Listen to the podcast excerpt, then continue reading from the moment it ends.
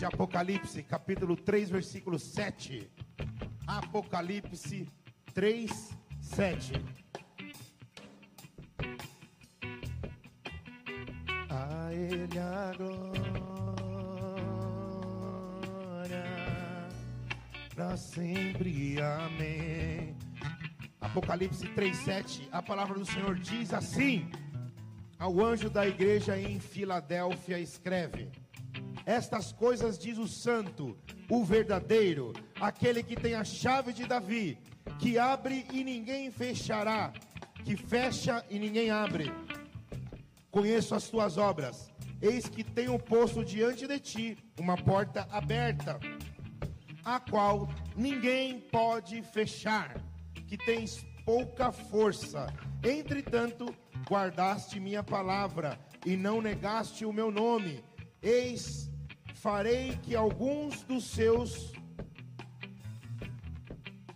Eis farei que alguns dos que estão do que são da sinagoga de Satanás, desses que a si mesmos se declaram judeus e não são, mas mantêm, eis que os farei vir prostrar-se aos seus pés e conhecer que eu te amei, porque guardaste a palavra da minha perseverança.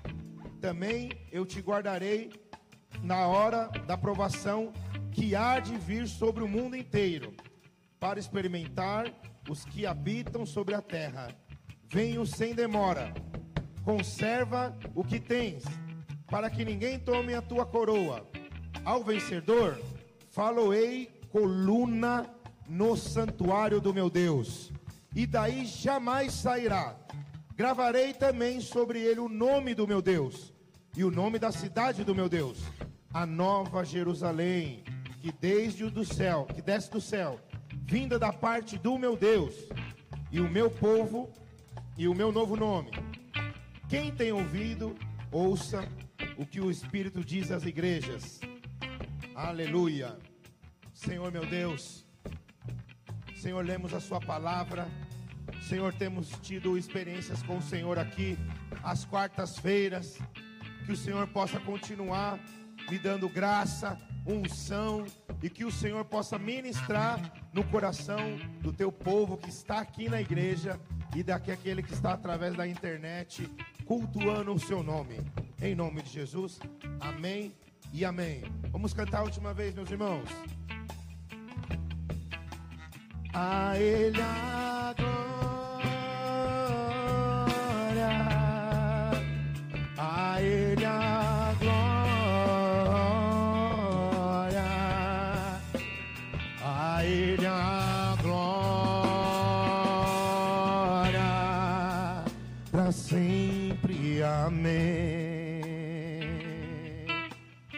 glória ao Senhor. A Ele a glória. A Ele a glória. A Ele a glória para sempre. Amém. Toda glória, Senhor, toda honra seja dada ao Senhor em nome de Jesus. Amém, amém e amém. Obrigado, banda Filhos de Uzá. Melhor que filhos de Belial, né?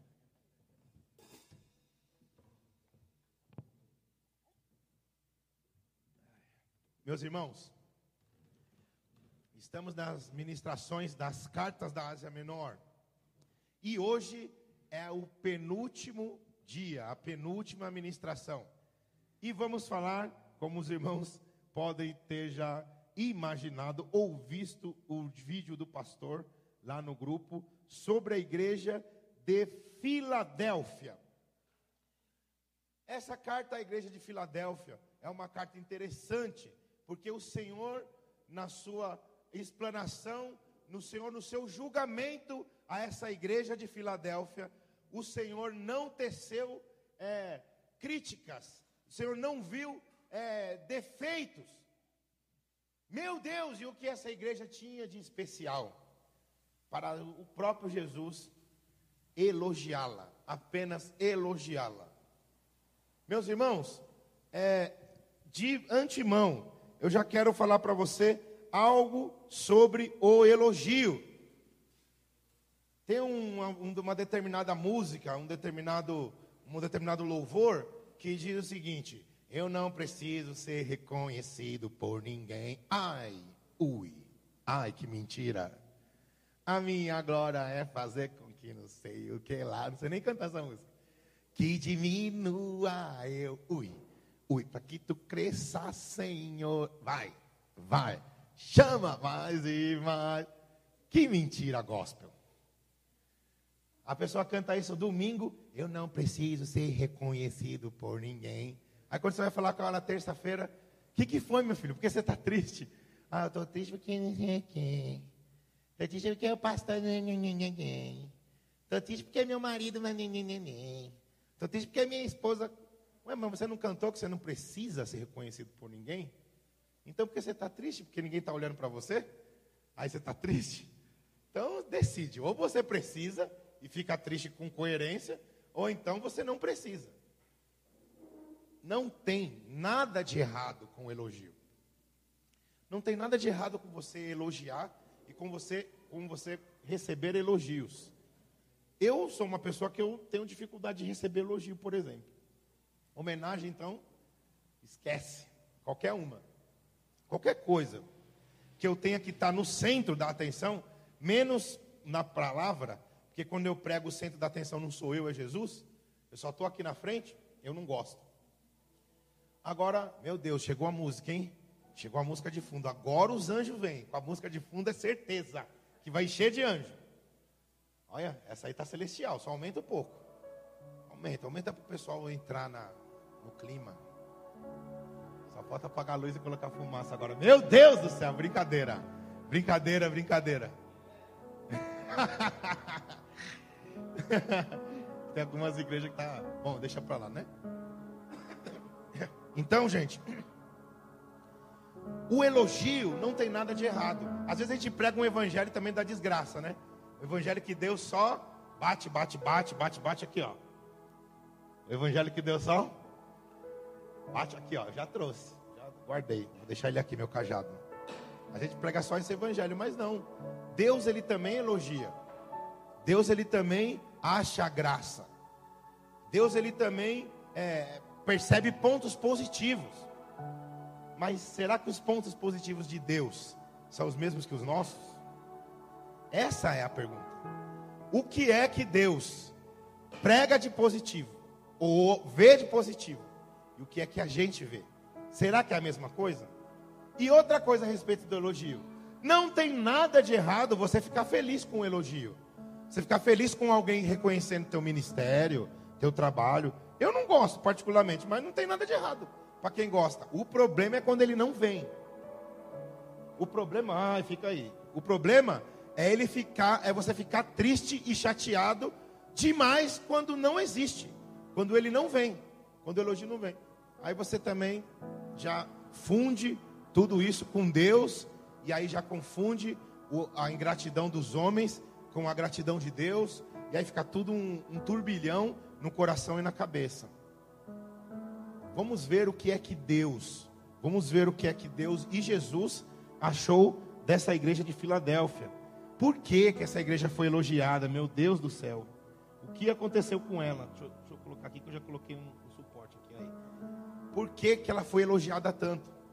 E nós vamos aprender, talvez aquilo que a gente tenha que buscar de elogio do Senhor, diretamente de Deus. Porque se Deus é justo e ele elogiou essa igreja por esses, por esses pontos, quer dizer que a gente tem que também buscar identificação com essa igreja. A igreja que eu tenho que buscar identificação não é a igreja que combina comigo, irmãos. Entenda, é a igreja que combina com Jesus. É a igreja que combina com ele. É a igreja que ele aprova. Nós fazemos coisas na igreja para Ele, nós fazemos culto para Ele, nós cantamos músicas para Ele. Na hora da palavra, Ele fala comigo, mas a pessoa que está ministrando a palavra, a pessoa que está sendo ali um mensageiro, ela já foi ministrada por Deus antes também. Então tudo, tudo, tudo, tudo, tudo que se, o que, o que cerca a igreja, a casa do Senhor, ele é o início, ele é o meio, ele é o fim, ele é a motivação. Tudo o que acontece na igreja é por causa de Deus, é por causa do Senhor.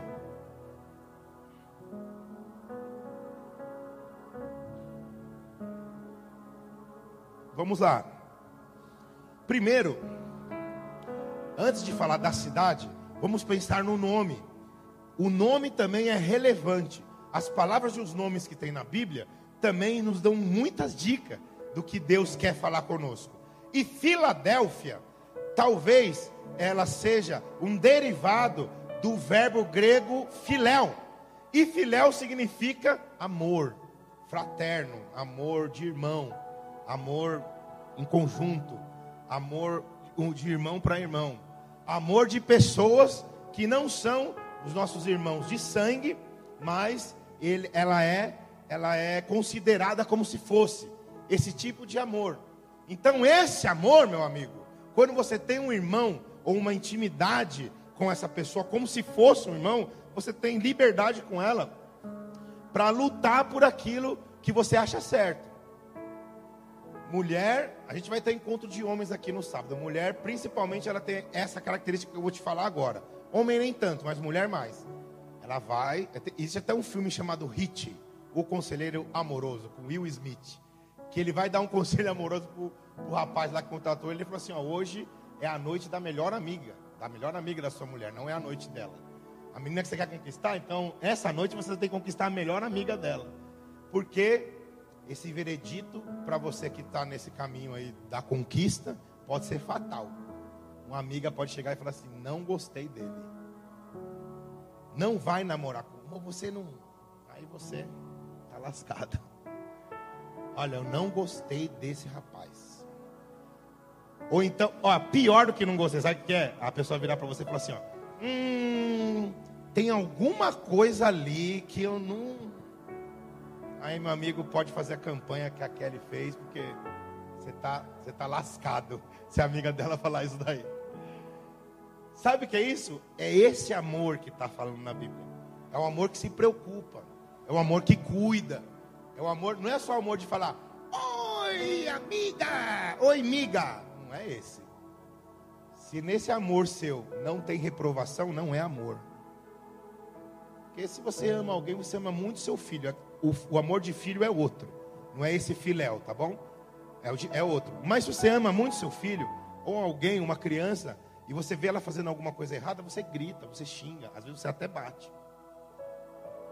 Às vezes você fala bastante alto em casa. O pastor ouve nos áudios. Está mandando áudio, tem, tem uma vozinha ali. Às vezes as pessoas até tímida, né? Está em casa. Pastor só És tu? És tu? És tu mesmo? Tava dormindo a Elaine? A Elaine se assustou? A Elaine se assustou?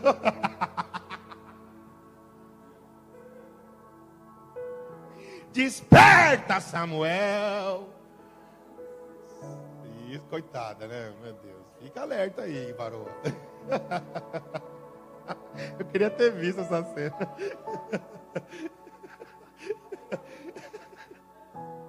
Coitado.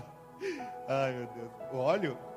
Você vai morrer, mulher. Você vai morrer. Eu tô falando pra você. Você é doida. Você quer me ungir, mano? Você vai morrer. Oh, vai morrer.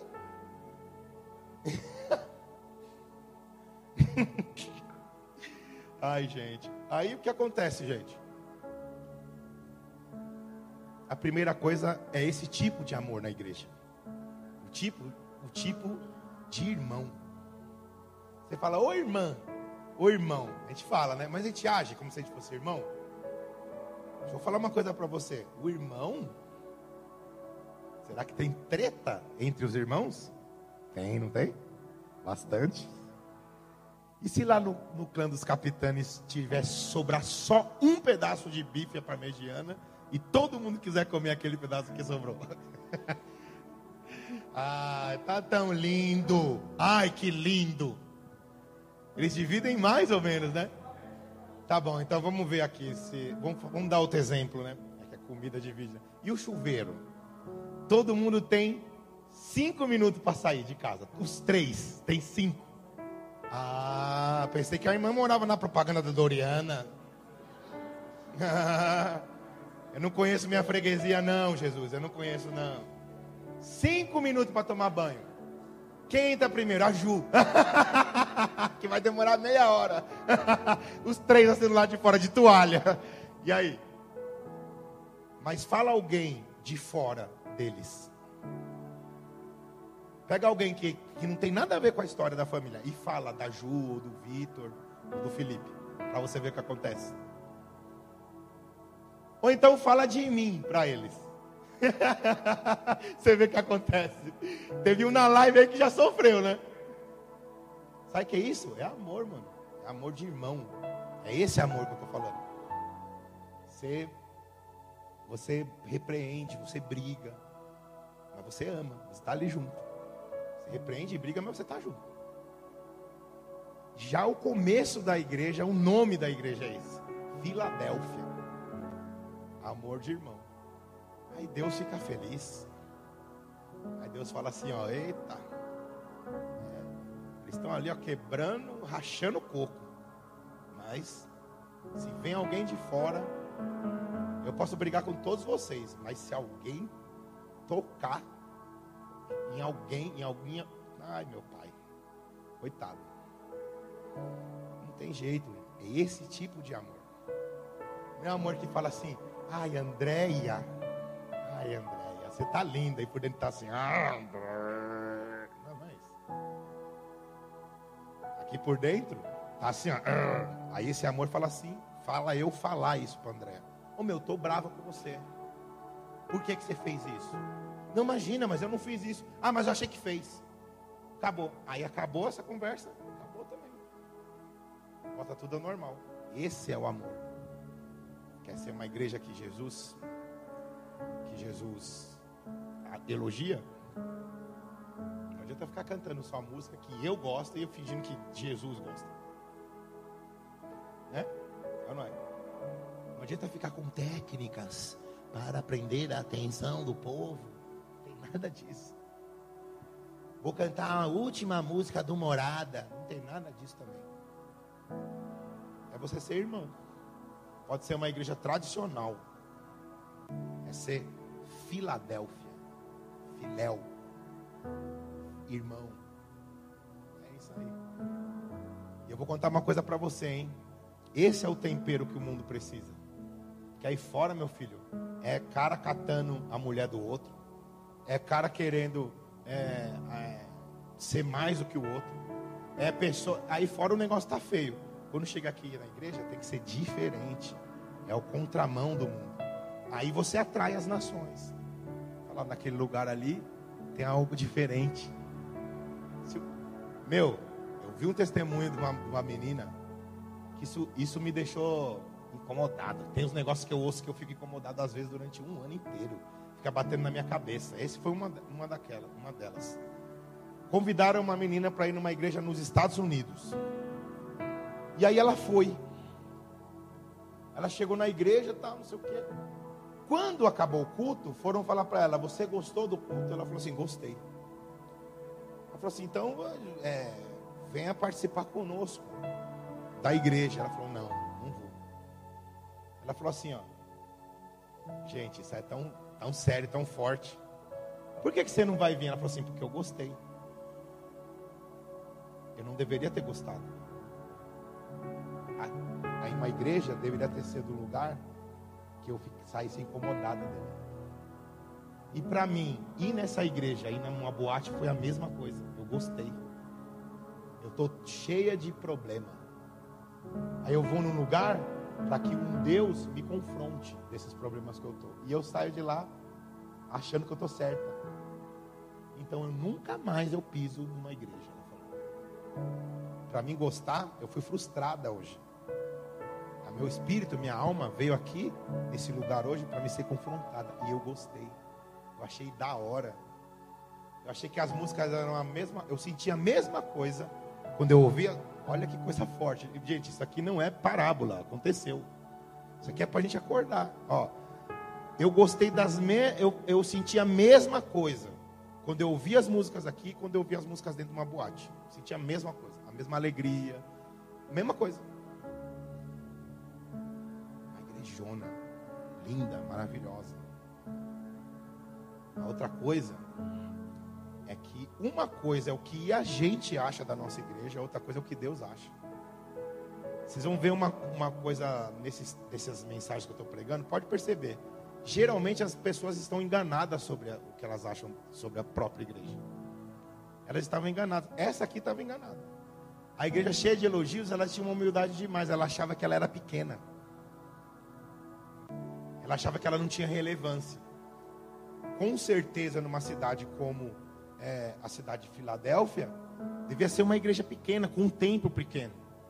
Uma coisa é ter o templo pequeno, meu amigo, outra coisa é ser igreja pequena. Tem igreja com mil membros que é pequena, e tem igreja com 50 que é grande. Depende do que você faz, depende de como a tua igreja é conhecida no céu. É isso que nós vamos aprender aqui. Ó. É isso que Jesus está falando, é isso que Jesus está falando para essa igreja. Essa igreja, ela era situada numa cidade que era próspera pela agricultura, porque tinha é, um solo vulcânico e era ativo esses vulcões, esses vulcões. Esses vulcões faziam com que o solo ficasse fértil para qualquer semente. Então ela era próspera na agricultura, mas de vez em quando tinha uns tremores. De vez em quando tinha uma, uns terremotos. E negócio de terremoto não é tão, tão simples assim como a gente vê nos filmes. A pessoa aqui, a igreja começa tudo a tremer. E cair as coisas e tal, não sei o quê. Se às vezes a gente dá um grito, a, a, a irmã já, já se assusta, né? Você imagina se, é um, se a igreja estiver balançando tudo. As colunas, tudo. Você vai, mano, oh, mano. Haga esse olho para lá, mano. Você vai morrer. Não fica querendo ungir o profeta, não. Tira esse óleo daí. E é o, e é o Frutilis que está aí dentro, né? Disfarçado, né? Obra de engano. Gente. Obra de engano. Aí Jesus falou o seguinte: Quem te diz essas coisas, Filadélfia, é o santo. Presta atenção. Quem te diz essas coisas, no começo da carta, não é um santo, não é qualquer santo, não é quem diz que é o santo, tem um artigo definido aí, está falando de um cara específico, é o santo. E o que é ser santo? Ser santo é ser separado, ser santo é ser único. Quando eu coloco o santo, é o único daquela espécie, é como unigênito, é o santo. Quem está falando com você, igreja, é o Santo de Israel. E aí ele começa a falar: o verdadeiro, aquele que tem a chave de Davi, o que abre e ninguém fecha. É o que tem a palavra final. Quem vai falar essas coisas para você agora, daqui para frente, é quem tem a palavra final. É aquele que quem quando fala assim, ó, tá fechado, ninguém vai abrir. Sabe que é ninguém? Não adianta. Você pode chorar, pode cantar hino, pode fazer macumba, você pode fazer o que você quiser, você não abre. Se ele falar que está fechado, acabou, meu amigo, é o veredito dele. E se ele falar que está aberto, como uma igreja, por exemplo, ninguém fecha. Foi isso que ele falou. Vocês estão pensando que vocês são pequenos, né? Olha que mensagem linda, gente. Vocês não sabem de nada. É aquele que abre e ninguém fecha. Se Deus abrir alguma coisa na sua vida, tem alguém que fala assim, né? Ai, mas depende de mim. Não depende de ninguém. Se Deus, para Deus não tem futuro. Quando Deus chamou eu e você, Deus já sabia de todos os nossos pecados até o dia da nossa morte. Ele já sabia quem a gente era. A decisão, é, o meu futuro, pode até estar nas minhas mãos, mas Deus já sabe. Deus já sabia. Nada surpreende a Deus. Às vezes a pessoa fica, fica triste, fala, ah, eu decepcionei Deus. Como seria decepcionar alguém que já sabe o que você vai fazer? Você surpreende a Deus? Deus não pode ser surpreendido. Deus já sabe tudo. Quando você está ouvindo uma música, uma canção, e Deus toca no seu coração, e você começa a chorar, Deus está te visitando, apesar do que você é, apesar do que você vai fazer daqui a 10 anos. Olha o tamanho do amor de Deus. Você ouve uma palavra, por exemplo, é Deus falando com você, você entende, é Deus te instruindo, é o amor de Deus para com, para com você, para comigo. E Deus já sabia das mancadas que a gente ia dar, e mesmo assim, Ele resolveu visitar. O outro chora, o outro fala em línguas, o outro isso é misericórdia, é o amor de Deus. Deus é verdadeiro. Deus não é dúvida. Deus não sou eu. Estava assistindo. Vocês sabem que eu estudo muito, né? E essa noite eu estava assistindo uma entrevista com o cantor Ney Mato Grosso. Uma das coisas que eu estudo é retórica, porque o meu ministério é falar, é falar. Então eu tenho que estudar a retórica. Porque eu tenho que usar essa ferramenta da melhor forma. Eu tenho que passar a mensagem da melhor forma. Eu não paro de estudar. E eu vejo muitas entrevistas de muitas pessoas que eu julgo ser inteligente e que usa muito recurso de linguagem. Assisto entrevista do Chico Anísio, assisto entrevista do Mano Brown, assisto entrevista de todo mundo.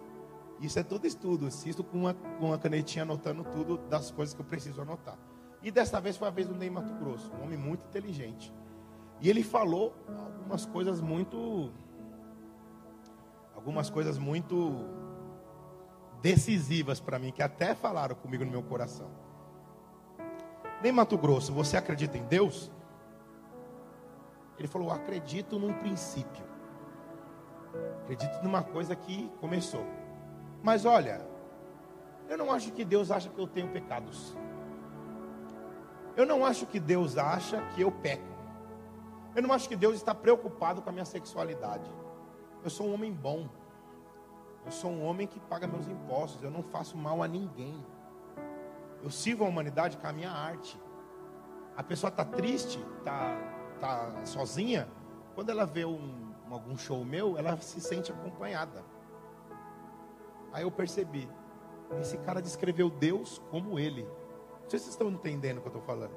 O Deus, o Deus dele, o Deus que ele enxerga é uma pessoa igual a ele. Entendeu? É uma pessoa que pensa como ele. O Deus dele não confronta ele em absolutamente nada. O Deus dele combina tudo o que ele pensa.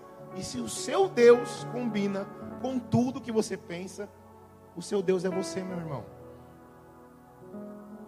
Deus, ele tem uma mente acima daquilo que imaginamos. Deus ele fala coisas para gente que a gente nem, nem sonha. Agora, quando Deus, o meu Deus, fala exatamente tudo aquilo que eu penso, o meu Deus sou eu mesmo. Você está se adorando, está adorando o seu pensamento, o seu ego, e está falando que é Deus, está achando que é Deus. E Deus está lá, ó, do outro lado. Deus está lá na Avenida Paulista. E você está aqui na Vila Ed. Na hora que sair a escama dos seus olhos, você abrir, você vai ver um espelho na sua frente. Você não vai ver Deus. Nossa, eu estava bravo comigo, eu não estava bravo com Deus. Eu estava adorando a mim, eu não estava adorando a Deus. Porque Deus ele é fora da caixinha. É o que está falando aqui. Ele é o santo, o verdadeiro. Nós também não somos santos. Nós somos santos por causa de Jesus. Jesus pegou a gente pecador e falou: agora você vai ser santo. É isso. Agora Deus não, a natureza dele. A santidade é a natureza. Isso parte da essência de Deus. Essas características são a essência de Deus. Compõem Deus. É uma parte de Deus. Se o seu Deus não é santo, ele não é o Deus verdadeiro.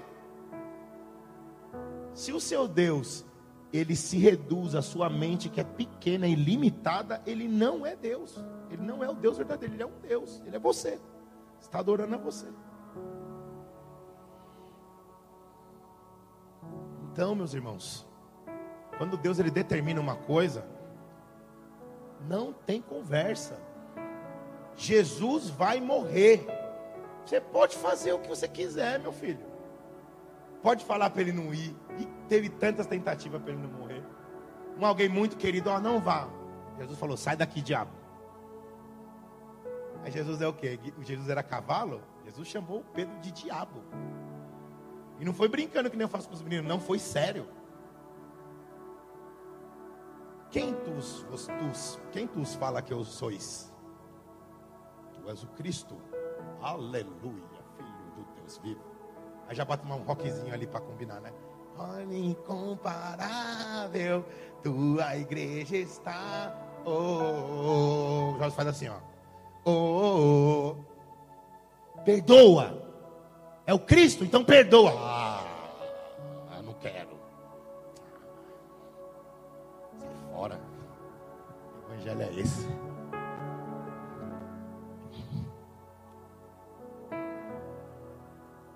Pedro, ao elogio.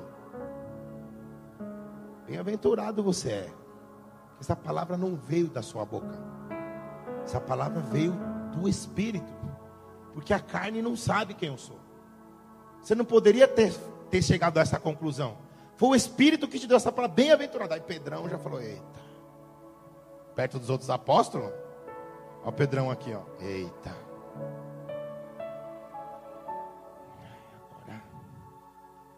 Agora eu virei o preferido de Jesus.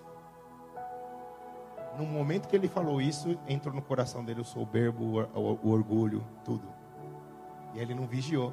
Aí o diabo falou: Ah, vou entrar ali. Ele acabou de ser usado por Deus, mas ele não vigiou. Eu vou entrar. Aí ele, geralmente as pessoas que se adoram não percebem isso, viu gente? Que tá, acha que a hora está sendo usada por Deus e o cão que está usando a boca dela e as atitudes. Aí ele, ele entra. Pedro não percebe, mas Jesus percebe. Pois é, gente. Momentos depois que ele foi usado por Deus. Pois é, gente, eu preciso morrer. Eu preciso ir.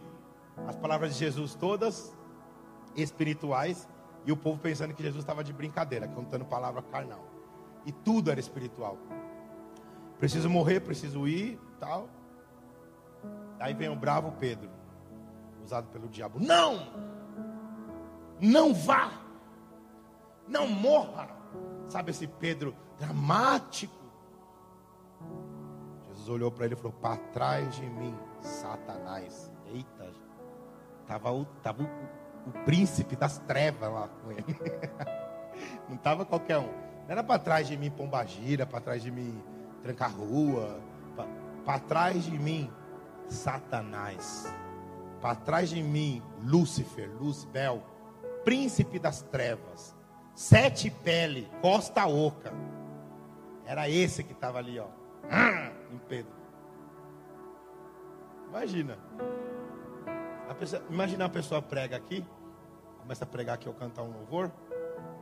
Aí vem o pastor e fala assim, ó. Sai daqui, Satanás. Que, ia acontecer? O que, vocês acham? O pessoal fala, ah, eu acho que vai ser processado.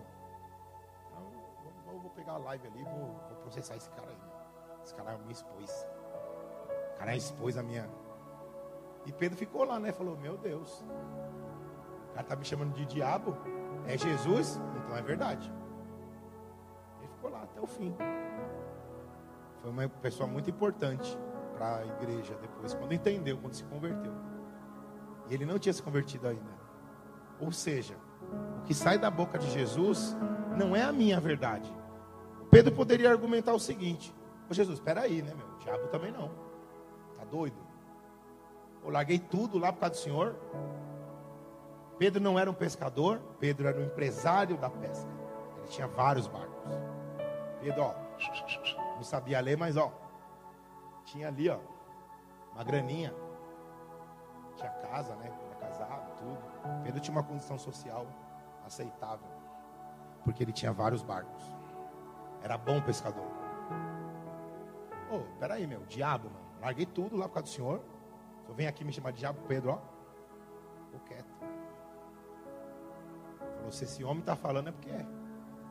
Não interessa o que eu estou sentindo, o que eu estou achando. É. Deixa eu vigiar aqui. Simples assim. Pedro sabia, apesar de não ser convertido, até o diabo reconhece a Jesus, a Deus, que ele era o santo, o verdadeiro. Igual está na palavra aqui. E aí, conheço as tuas obras, eis que tenho posto diante de ti uma porta aberta. Você acha que você é fraco. Essa palavra é muito linda, irmãos. A gente, você acha que você é pequeno. Você acha que você é fraco. Mas a, aos seus olhos você pode ser mesmo. Aos olhos de toda a cidade da Filadélfia você também pode ser. Você pode ser uma igreja pequena, um templo pequeno. Você pode não saber orar. Você pode ser tímido. Você pode, você pode ser fraco aos seus olhos. Mas aos meus olhos vocês são fortes por causa desses princípios. Vocês têm amor. Isso aí não vende, não. Sabe que vende? Vende você. Paz do Senhor, meus lindos, como é que vocês estão? Ai, Tami, que linda.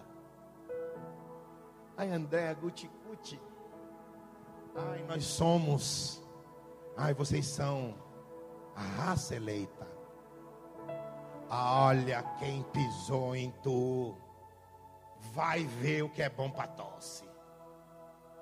Olha, porque é o seguinte. Ou então, uma revelaçãozinha, né? Eu acho que Deus, isso daqui não é, não é Deus falando, é eu que acho que Deus se sente profundamente é, se sente profundamente não frustrado, mas ele olha assim e fala assim: pô, dê a Bíblia para essa, essa, essa galera. Essa galera está atrás de outras coisas, que é mais fácil. Como a gente pode achar que isso aí agrada a Deus, gente? Deu a Bíblia, eu não dou valor para a Bíblia, não leio a Bíblia, não oro, não sei o quê, mas eu gosto quando alguém fala assim: Eita, Andréia, eis que o seu RG é tal, tal, tal. O diabo pode fazer isso também. Sabe o que o diabo não pode fazer? Uma Bíblia que a gente pode achar dar mais valor para isso do que para a palavra própria de Deus? E eles não davam. Esse povo da Filadélfia, olha que surpresa. Eles davam valor à palavra. A palavra estava acima de tudo para eles. A palavra de Deus estava acima das suas próprias convicções. Quando tinha o sentimento, a minha convicção em jogo e a palavra, eles largavam eles de lado, ia na palavra. A palavra era tudo para eles. Será que a gente pode dizer isso? Que a palavra é tudo para a gente? Tudo. Está acima de qualquer coisa para mim a palavra. Você tem condição de falar isso? Que está acima de qualquer coisa para você a palavra. Eu posso perder tudo, menos a palavra. Tudo, tudo. Ao contrário disso, tem gente que acha que a palavra existe para servir, para servir a nós. Não é isso, gente. É eu me colocar abaixo da palavra. É eu não falar que eu sou humilde, é eu realmente ser humilde. Porque uma coisa é falar, uma coisa é bater nas minhas costas. Ai, pastor, ai, seu lindo, ai, não sei o quê. Outra coisa é você realmente se comportar assim. Você ser humilde. É diferente de você falar. A pessoa que fala, para começar, ela já não é humilde. Só que fala que é humilde. Já não é. Ô cara, você toca bem. Ou você tocou bem hoje. Oh, que isso, imagina. Eu não. Bom, se for isso que realmente que você pensa, parabéns. Agora, se não for, você é hipócrita, você não é humilde. Às vezes você está pensando que você tocou melhor que todo mundo, mas você não fala. Ah, não, imagina, eu? Não, que isso, imagina, tá, tá, tá amarrado. Isso não é humildade, gente. Humildade é realmente se colocar numa posição de servo, abaixo da palavra.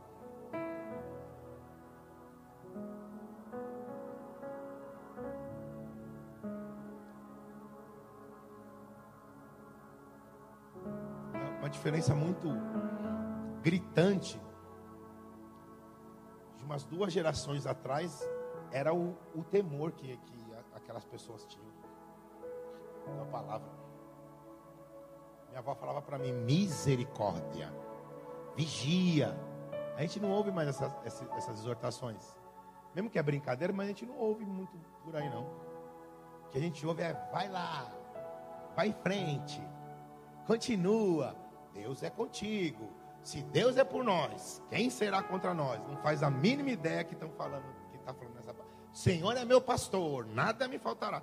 Mas você não ouve, vigia. O pecado está nas suas portas.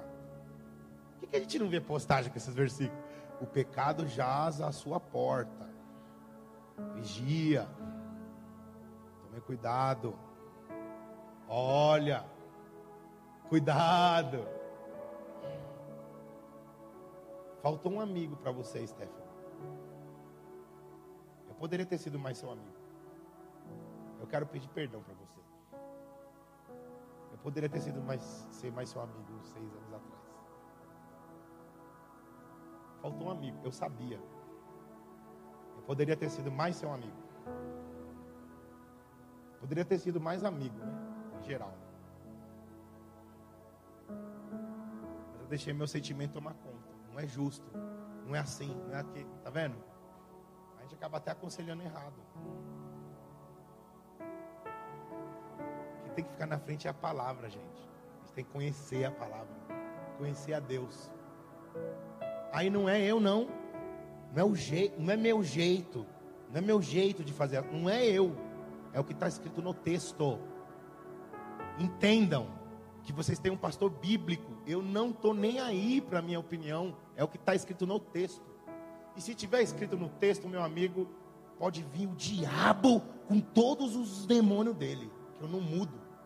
Está no texto, irmão. Acabou. É isso que a igreja de Filadélfia era. Meu, está no texto, então vamos se consertar. Acabou, mano. É o texto, é a Bíblia. A palavra de Deus está acima de tudo, de qualquer coisa qualquer. Não tem ferida aberta que a palavra de Deus não feche. Nenhuma. Nenhuma, nenhuma, nenhuma.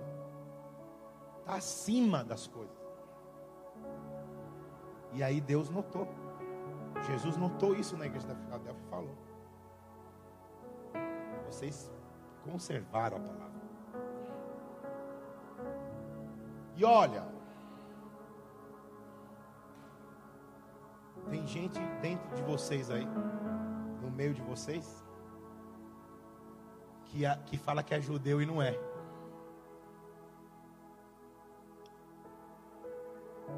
Que sabe o que eles são? Sinagoga de Satanás. São templo de Satanás. Ó, guardaste a minha palavra e não negaste o meu nome. Mas não é com a boca, mano. Não é com conversa. Não é conversa fiada. É verdade. É com a verdade. É sendo verdadeiro. É sendo crente. Cristão. Verdadeiro. Não é com conversinha mole, não.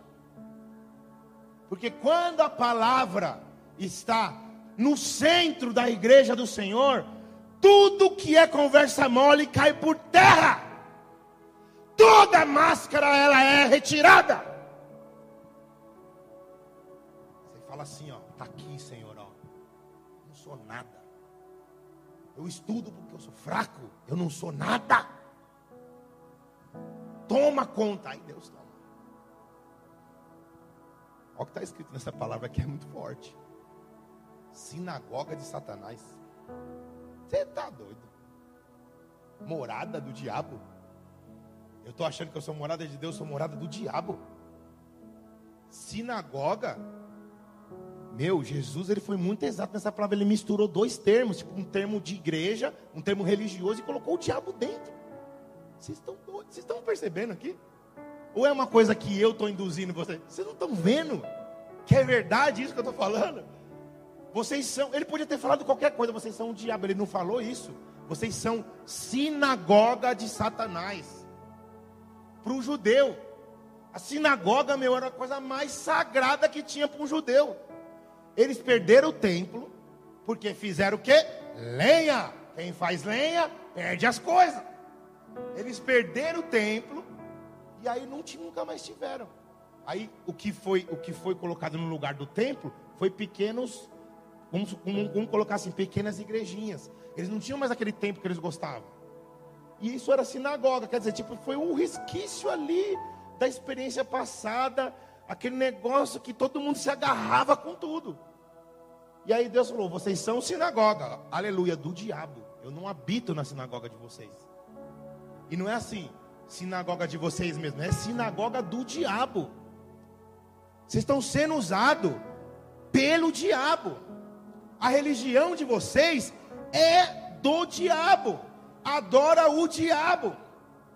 Uma coisa é um homem falando isso, outra coisa é Jesus, meu amigo. Ele é verdadeiro. Sinagogas de Satanás. Você é doido. Tu é doido. Mas Jesus não falou que essa igreja ela é formada disso daí. Ele estava elogiando a igreja. E sabe qual que era a outra característica que Jesus elogiou aqui? Foi que é o seguinte: eles não se misturavam. Mas o, sinagoga, o sinagogazinho estava lá no meio. Mas eles não comungavam com isso. Eles guardavam a palavra, mas eles estavam lá no meio. Mais uma característica do amor. Eles não expulsaram os, os, os pequenos os pequeno diabinhos. Não expulsaram. Eles estavam lá no meio. Mas eles não se contaminaram. Presta atenção aqui, meu amigo. Guarda essa aqui para o resto da sua vida. Você pode conviver com quem for. O problema é por quem você é influenciado. Isso é o problema.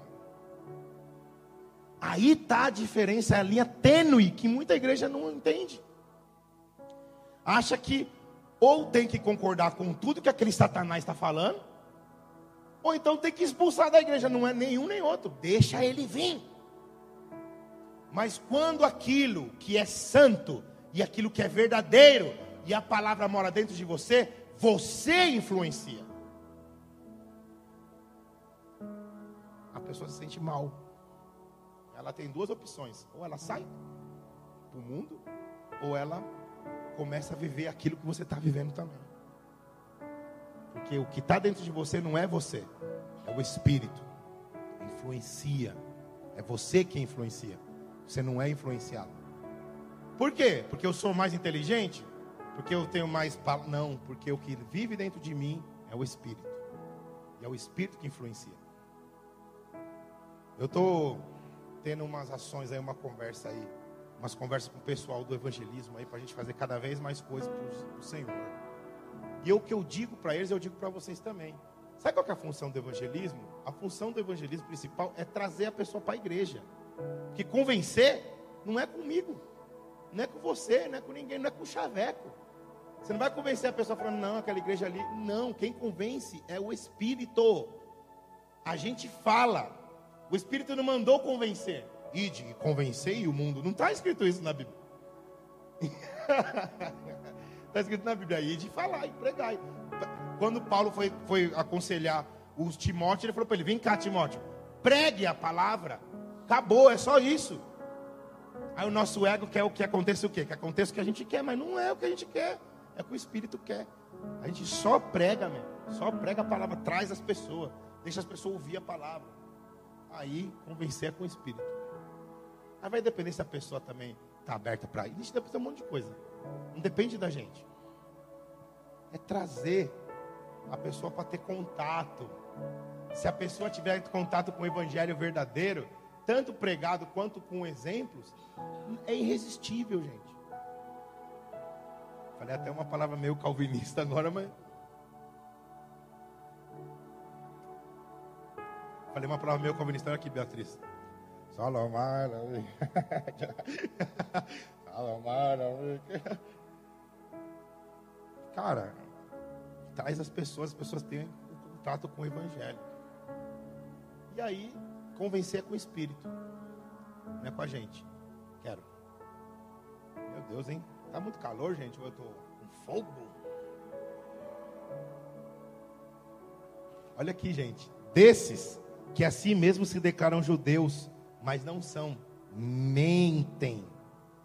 Eu os farei se prostrar aos seus pés. Deus está muito contente com essa igreja. Esses daí que estão falando que são crente e não são, eu vou fazer eles reconhecer que Deus é com vocês. Agora, se prostrar aos seus pés, não é não é a pessoa adorar você. É sabor de mel, não é vingança. É a pessoa ser obrigada a reconhecer que Deus é na tua vida. E quem vai fazer isso é Deus também. Porque guardaste a minha palavra, a palavra da minha perseverança. Olha, irmãos, a igreja tem que ter perseverança, viu?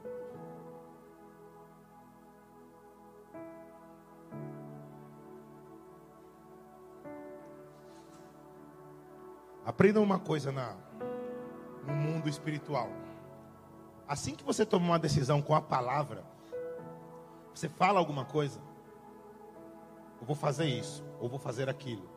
Você pronuncia isso, imediatamente essa palavra como um contrato no mundo espiritual. Eu vou ser um pastor. Eu vou ser uma missionária. Eu vou ser um pregador. Você falou. A partir do momento que você fala, meu amigo, começa uma guerra que é real, mas você não consegue enxergar. É real.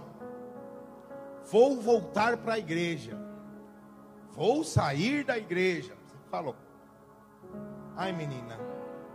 Sabe o que está acontecendo? Acho que meu casamento vai acabar.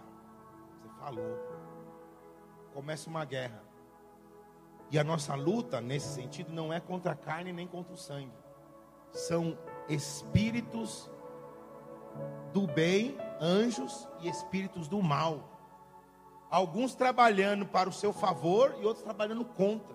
O tempo inteiro. Uma guerra, não uma batalha. Nada é rápido. Então, às vezes você toma uma, toma uma lança daqui, às vezes você tropeça e cai, mas é preciso perseverar. Caiu, Senhor, estou machucado. Aí vem o Senhor, faz um machucado, faz um curativo, e você vai, persevera. Outra qualidade da igreja de Filadélfia, uma igreja que perseverou, que viu as dificuldades, que sabe que tem dificuldade, que igreja não é o céu, igreja é igreja, tudo que o homem bota a mão, o homem estraga. Igreja foi um homem que botou a mãozinha. Não tinha igreja na época de Jesus, não, filho. Vamos fazer uma igreja. Pronto, começou a treta já em Coríntios. É bom? É, mas você tem que vir com o coração sabendo que é igreja. Que não deixa de ser uma sociedade formada por homens. Então é preciso perseverar. E perfeito é só Deus, gente. E essa igreja perseverou. Aí Deus falou: Ó, eu vou colocar uma porta, vou colocar uma porta aberta aí na igreja de vocês. Eu vou colocar uma porta e ninguém vai fechar. E tem mais. Lembra que eu falei?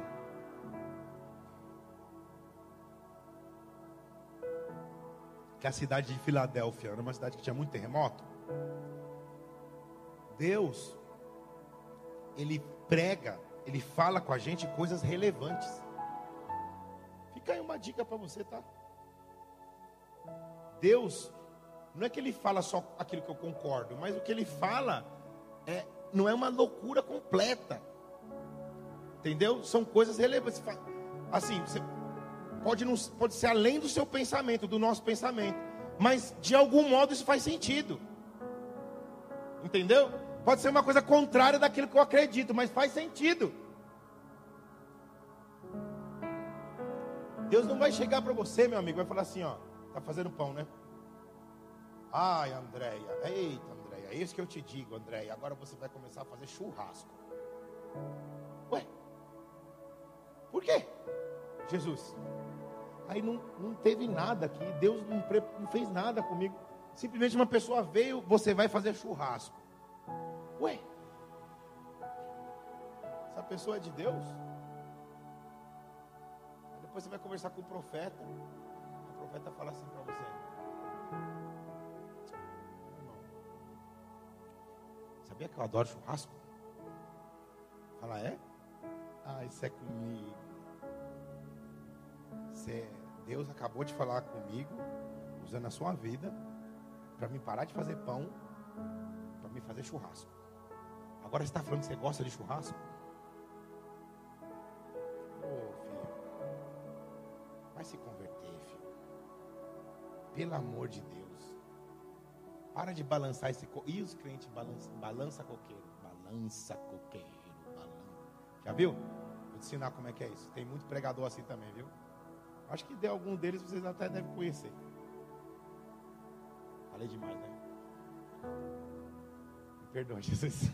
Essa não foi Jesus, não, foi minha. Eu fico revoltado com alguns pregadores. É, não tenho esse direito, né? Quem sou eu, né? Vai fazer o quê? Sou falho. Me julguem. A pessoa que fica balançando o coqueiro é a pessoa que pede as coisas sem pedir. Já viu isso? Esse tipo de técnica? O cara está pregando aqui. O cara vem pregar e fala assim: Ai, meus irmãos. Oh, meu Deus. Eu tenho tanta. Olha, vou dar um testemunho aqui para vocês. Estou vivendo uma situação meio complicada. E eu não. Faz tempo que eu não como uma pizza.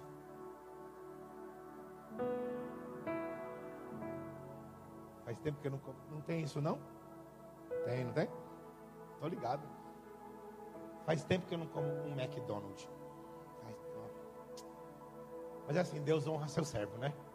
Que Deus me honre nessa terra. Aí fica só olhando para a carinha dos irmãos, assim, das ovelhinhas. E aí daqui a pouco ele vai dar uma profecia. Eu te digo. Fica, fica neste propósito que eu coloquei no seu. Sempre um negócio genérico. Fica neste propósito que eu, eu coloquei no seu coração. Pelos dias que virão, eu lhe darei um sonho um sonho. Coisa que eu já tenho. Eu, um, eu te darei um sonho para confirmar aquilo que eu. Sabe o que acontece no final do culto? O Renan fala assim: Ô oh, pastor, eu vou pagar um McDonald's para você. E tem gente assim também, não precisa ser pastor, não, irmãos. Ai, meu pai, gostaria tanto de um pão. Aí manda lá. Aí, oi? Fala, Kelly. Recheado, Kelly. Ai, Kelly, tá balançando um coqueiro, Kelly. Oh, minha mulher, Jesus. Meu Deus do céu, nós já conversamos sobre isso um pouco antes de sair de casa, Kelly. Você tá, a Kelly balança bastante o coqueiro, bastante, viu? Não é pouco, não. Ai, que delícia, não sei o que, não sei o que. Vir. Eu tenho horror disso daí. Uma vez, não sei, eu acho que eu vi uma postagem da Masterchef maluca aqui. É, um bolo. Eu não sou muito chegado em bolo, não, mas eu falei. Eita, sabe, você quer ser simpático, né? Que você acabou de chegar, né? Agora eu faço muita questão, né? Faz seis meses que eu estou aqui já. Mas no começo, né? Você quer ser aquele, você quer ser o carismático, né? Que você fala, mano, já sabe que Deus vai fazer, Deus vai pegar forte, então vamos, vamos ser, vamos ser o carisma agora no começo. Para depois, quando estreitar, você não. Aí eu falei assim, ó, ô Salomar. falei, nossa, que bolo da hora aí, não sei o quê. Aí essa menina veio com o bolo domingo, mano. Eu falei, nossa, mano, eu balancei o coqueiro no WhatsApp. Falei, minha filha não, não queria isso não. Ela falou assim, não, come, come seu doido, come, come. Falei, tá bom. Aí depois comprei um monte de bolo. Fiquei com dor na consciência, falei, mano, coitada da menina, mano, bagulho... Da... Aí comprei um monte de bolo, aí eu comi tanto bolo dessa menina que eu enjoei. Eu não posso ver mais o bolo de cenoura dela. Inclusive a comeu tudo que foi para casa. Esses dias aí, que eu não posso nem ver. Sabe o que a Kelly está fazendo agora? Ela está comendo e está falando para mim assim, ó. Deixei lá para você, tá? Mas ela sabe que eu não como. Aí ela volta e come. O outro pedaço, ó. Tem, tipo assim, tem seis. Ela come dois. Ela fala para mim assim, ó, deixei quatro pedaços para você. Mas eu não vou comer, eu não como, entendeu? Aí depois eu volto lá, olho assim na geladeira, tem três. Eu falei, Kelly, você comeu o bolo? Ah, comi um, mas tem três ainda. Resultado, agora não tem mais nada. Ela acabou com o bolo. Era o bolo da Bianca, aquele bolo lá? Eu gosto assim, mas agora eu enjoei, mano. E eu falei pra ela, mas tá vendo como que é bom ter um relacionamento, né? Honesto. eu falei pra ela, ó, não dá, tá, filha? Não dá mais. Ela tá bom, doido. Falei, calma, eu sei, mas não dá mais, mano. Eu não tô conseguindo sentir o cheiro do seu bolo. Eu comi muito seu bolo. Eu comia em casa, e aí ela fazia o bolo para G8, também chegava na G8, eu comia tudo o bolo da G8 para acabar rápido para eles pedirem mais, entendeu? Mano, foi com boa intenção? Foi, mas eu enjoei, fazer o quê? Uma velha maluca lá.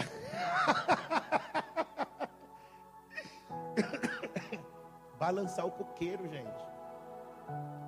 É crente que balança o coqueiro, balança o coqueiro, balança. Tem uma aí que está balançando de verdade mesmo, né?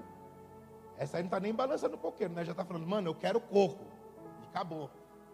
Coisa feia. Né? Coisa feia, viu, Kelly? Não foi exemplo. Então, é exatamente. Obrigado até por exemplo. Que é isso que a Kelly fez, não faça. Ela gritou ali recheado. Pão falando de pão recheado de frango. A outra balançadora de coqueiro aqui. Olha lá, eita! eita, Jesus. Ó, quem balançou o coqueiro aqui, ó, Jefferson e Tiago. Que eu estava numa. Sim, senhor. Tiago junto com você. Sim, senhor. Que eu estava numa churrascaria e postei lá uma foto de uma churrascaria. Aí os moleques me mandaram foto, mano, eles trampando. Eu, eu, você sabia que por causa daquela foto acabou meu jantar? Não foi, Kelly? Eu tava mal feliz, mano, comendo e tal, não sei o que. Na hora que eu vi os moleques trampando, eu falei, mano, o que eu tô fazendo aqui, mano? Os moleques acabou comigo, acabou comigo. Eu falei assim, mano, faz uma marmita pros caras aí e tal, não sei o que. É, tá vendo? É isso. Parei, eu parei. Sei quanto tempo faz que a Kelly falou que queria ir numa churrascaria, né? que eu tinha da semana passada. Tá vendo? Tudo aquele. Ah, eu tô com a vontade de ir numa churrascaria. Falei, é, tá bom, vamos lá. Comer palmito. Segundo o quê? Vai começar a dieta segunda-feira? Não. Não vai, não vai, não vai. Missionário Stephanie de vez em quando dá umas balançadinhas no coqueiro também. Falou para mim que queria comer a comida lá do Casa do Norte. Ah! Nosso combinado. É, tá certo, a gente com um preço, né? Com um preço. E é isso, gente. Coisa feia, né? Coisa feia. Vamos abandonar essa prática. Por favor. Ah, eu queria tanto, não sei o quê.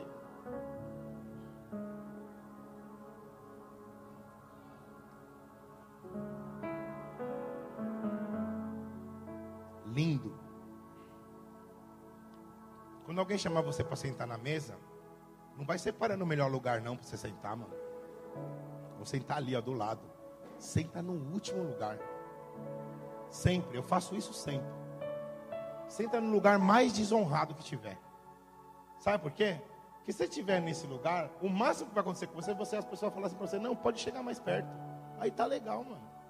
Agora se você sentar num lugar que não é teu, feio. E as pessoas vão falar assim para você: Meu, o que você está fazendo sentado aí? Vai embora.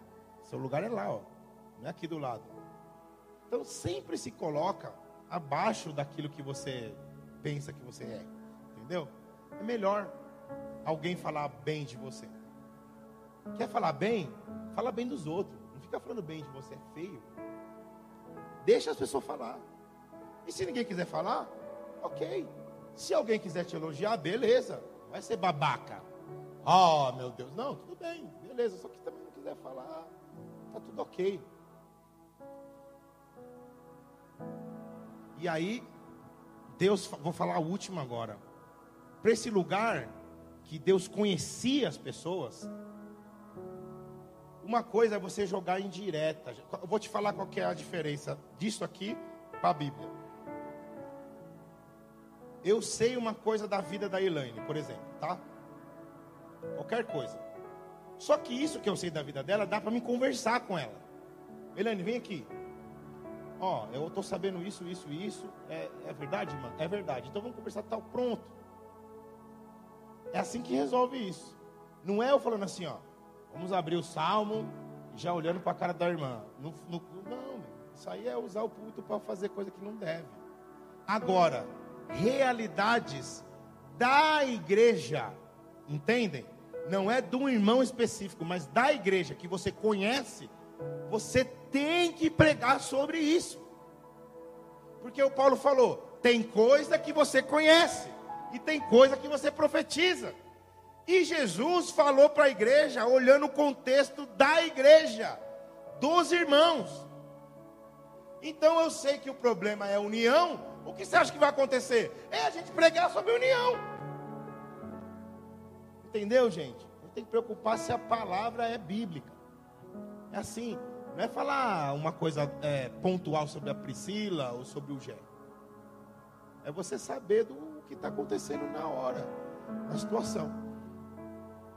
E aí, esse povo sabia muito bem, por ser uma terra que tem terremoto, eles sabiam muito bem o valor de você ser uma pessoa constante, de você ser uma pessoa é, reta, íntegra, plantada, que não se abala. E aí Jesus usou o substantivo coluna. Vocês vão ser uma coluna. Deus sabe o tanto que a gente queria que essa coluna saísse daqui, né? Deus sabe, né? O professor Pardal já falou que fazia a coluna em, em V, por cima, não sei o que, que ele está imaginando ali, mano. Não sei. Aliás, ficou bom esse negócio aí. Só fez um pouco de sujeira, né, diaconisa? Brincadeira, não fez. É. A, a, aleluia. que foi, meio? Ventilador. Eu nem tinha visto ventilador. Não pode nem ligar. Faz mal, mano, faz mal. Ó, lindo, lindo trabalho, da hora. Só que essa aqui, ó, até se você quiser, igual essa coluna, a coluna não sai. A coluna é plantada. A coluna é uma coisa forte, é a base. Ela não sai do lugar, ela não se mexe. Pode ter o terremoto que for, porque aqui para baixo, meu amigo, tem 5 metros cavado de concreto. Não sai. Pode ter qualquer terremoto. E é isso que Jesus falou para a igreja de Filadélfia. Eu vou abrir uma porta que não vai fechar. E vocês serão coluna nesse mundo de terremoto aí, ó. Nesse mundo de inconstância. Que eu, que eu não entendo. A pessoa pega e fala para Beatriz hoje. Fala assim: Não sabia que você é a minha melhor amiga. Que negócio da hora. A pessoa fala para a Nath: Você é a princesa. Aí, hoje é quarta, né? Sexta-feira. Ela fala, você é o Satanás, Beatriz. E a Nath é a princesa das trevas. Ué? Que inconstância que é essa? Ou você já acha a Natália já o diabo, desde o começo até o fim, ou então, meu amigo, uma hora é diabo, outra hora é cão, outra hora é anjo, outra hora é Deus, outra hora é diabo, outra hora. É... Mas que palhaçada que é essa? Isso não é coluna, não. Isso não tem constância, gente. Isso não é perseverar. Foi essas as características que Deus achou na igreja de Filadélfia. E foi essa promessa que ele deu. Essa igreja existe até hoje. Está entendendo? A diferença? Vocês vão ver a semana que vem quando eu falar de Laodiceia. A diferença, essa igreja existe até hoje, meu amigo. Jesus falou assim, ó, a cidade, né? porta que abre, que eu abri, a porta que eu vou abrir, ninguém vai fechar, mano. Acabou. Ninguém vai fechar. Deus é verdadeiro, é santo, é forte. E acabou. Ninguém fecha. Já era. Isso dá esperança na gente, sabe? Falar, meu, eu estou servindo um Deus que ele é ponta firme. Se ele falou, está falado, mas tem que ver se foi ele que falou, viu? Está cheio de profetado aí que está acabando com a igreja, não com a nossa, né? Mas com a igreja em geral. Tem que ver se foi ele que falou. Mas se ele falou, já era, mano. Vai, pula na bala. O que vai acontecer, gente? Qual é a minha oração? Hoje, IMW Vila Maria barra Filadélfia. Filadélfia. Por favor, não falem que é um nome de uma nova igreja que eu estou sugerindo para a gente fazer uma racha, não sei o quê. Não é nada disso. Mas é juntar a gente com essa palavra. Tem algumas coisas que tem nessa palavra que a gente já tem. Tem outras que não. Agora não adianta eu, eu achar o que a Paula não tem. Eu tenho que achar o que eu não tenho. E buscar o que eu não tenho. É quando eu mudar a mim, eu vou. Deus não despreza um pavio que fumega. Eu vou encostar no outro, vai contagiar aquele outro, que vai contagiar o outro. É igual fofoca. Igualzinho. Só que essa é pro bem. Fofoca não é assim também? Fala com um, contagia o outro, quando você vê está todo mundo inflamado. Só que isso é para o bem. Você encosta em um, encosta no outro, encosta no outro, pronto. Quando você vê, está todo mundo contagiado. Vamos ficar em pé? Por favor.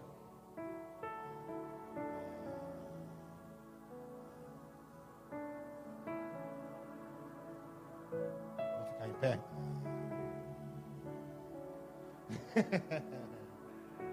Quem não cortou o cabelo. Você vai vir no encontro de homens sábado? Nós vamos conversar sobre isso no encontro de homens. Só homens. Pode trazer o. Eu vou tentar fazer uma comida, tá? Não vou prometer. Vai depender se vai cair um, uma ideia lá. Mas vou tentar fazer alguma comida pra gente. Só homem. Vou tentar fazer um, um arroz de forno. Cadê a?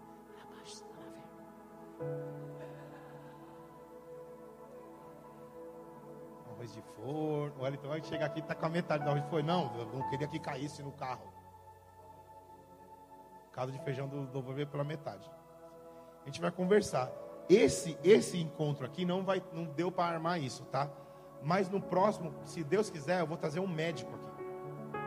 Meu amigo, cardiologista. E a gente vai conversar sobre saúde. Entendeu? Os homens. Porque olha, para o homem e para o médico é só mesmo se ele quebrar a perna.